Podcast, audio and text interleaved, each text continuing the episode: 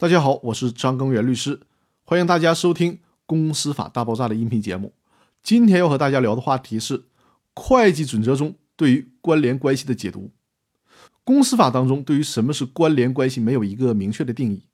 但我们在学习财务会计制度的时候却找到了一种依据，一种评判的标准。这个标准就在财政部二零零六年公布的《企业会计准则三十六号关联方披露》，也就是财会。二零零六三号，其中第二章定义了什么是关联方。在这个准则的第三条规定，一方控制、共同控制另一方，或者对另一方施加重大影响，以及两方或者两方以上同受一方控制、共同控制或重大影响的，构成关联方。进而呢，又对什么是控制进行了解释。控制就是指有权决定一个企业的财务。和经营政策，并且能因此而从企业的经营活动当中取得利益。共同控制呢，就是指按照合同约定对于某项经济活动所共有的控制，仅在与该项经济活动相关的重要财务和经营决策需要分享控制权的投资一方一致同意时存在。那既然是共同控制，肯定要有共谋嘛。所以说，他强调是与投资的另一方一致同意。那什么是重大影响呢？是指对于一个企业的财务和经营政策有参与和决策的权利，但是并不能够控制或者是与其他方一起控制这些政策的制定。第四条当中有这样的描述，就是下列各方构成企业的关联方。这里边把构成关联方的情况拉了一个单子。第一项，该企业的母公司。第二项，该企业的子公司；第三项，与该企业受同一母公司控制的其他企业；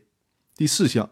对于该企业实施共同控制的投资方；第五项，对该企业施加重大影响的投资方；第六项，该企业的合营企业；第七项，该企业的联营企业；第八项，该企业的主要投资人个人以及与其关系密切的家庭成员。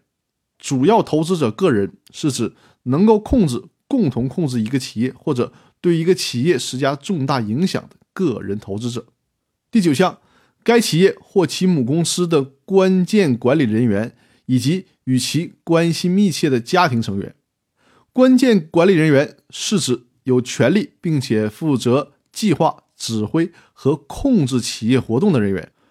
与主要投资者个人或者关键管理人员关系密切的家庭成员是指在处理与企业交易的时候，可能影响该个人或受该个人影响的家庭成员。第十点，该企业主要投资者个人、关键管理人员或与其关系密切的家庭成员控制、共同控制或者施加重大影响的企业。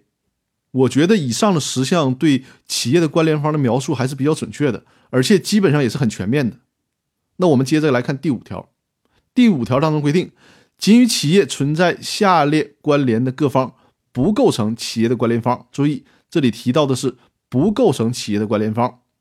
第一种情况是指与该企业发生日常往来的资金提供者、公用事业部门、政府或机构。比如说，我这个银行给企业贷款，那你不能说我银行和企业之间是关联方，对吧？好，我们接着看第二项，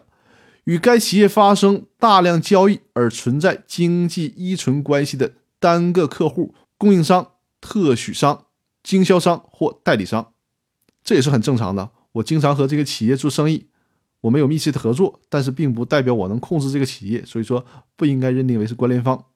第三点。与该企业共同控制合营企业的合营者。接着第六条规定了，仅仅同受国家控制而不存在其他关联方关系的企业不构成关联方。比如说国有企业，那他们的股东其实都是国家，你不能说所有的国有企业都是关联关系，对吧？同时呢，这个会计准则当中还定义了什么是关联交易，就是第七条，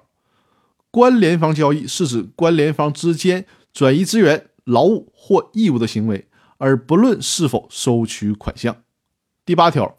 关联方交易的类型通常包括下列各项：第一点是购买或者销售商品；第二点，购买或者销售商品以外的其他资产；第三点，提供或者接受劳务；第四点，担保；第五点，提供资金，比如说贷款或者股权投资；第六点，租赁；第七点，代理；第八点，研究与开发项目的转移；第九点，许可协议；第十点，代表企业或由企业代表另一方进行债务结算；第十一点，关键管理人员薪酬。那知道了以上的规定呢？以后我们再去定义关联方或者关联交易的时候，就有参考标准了。这些标准在我们处理公司事务或者是在处理股东纠纷的时候是可以用来借鉴的。那好，那今天的分享就到这里，我们明天再见。